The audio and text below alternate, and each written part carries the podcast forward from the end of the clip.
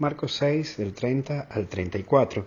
Nos encontramos sin tiempo, pero la clave es darte el tiempo para vos. Por eso, el primer tiempo es el tiempo para Dios. Es ese desierto donde Jesús se encuentra con el Padre.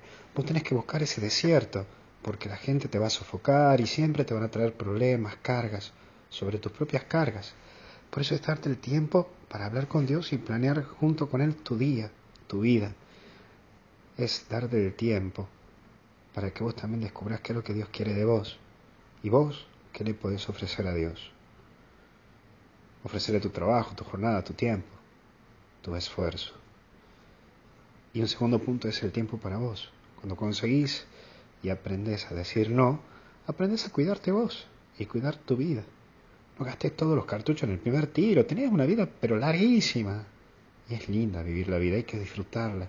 Por eso, de poquito, es como la persona cuando come rápido. Come rápido, pero no desgusta cada gusto que ofrece ese plato de comida. Por eso hay que ir comiendo despacio y conociendo y descubriendo lo sabroso que es cada gusto. Bueno, en la vida también hay que ir comiéndola despacio para degustar cada momento, para vivir hermosamente cada momento y aprender de cada momento. Disfruta y no des a las apuradas, quitándote el tiempo para vos y aprendiendo a manejar cada momento. Y por último, el tiempo a los demás. Aprender a ponerte límites y aprender a ponerles límites a los demás para que no te sofoquen, porque el límite forma y clarifica en dónde vos estás parado. Lo que decía el libro de Eclesiastes, todo tiene su tiempo. Aprende a cuidar tu tiempo y que no te sofoquen.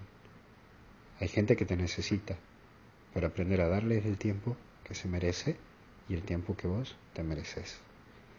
Que Dios te bendiga en el nombre del Padre, del Hijo y del Espíritu Santo. Nos vemos.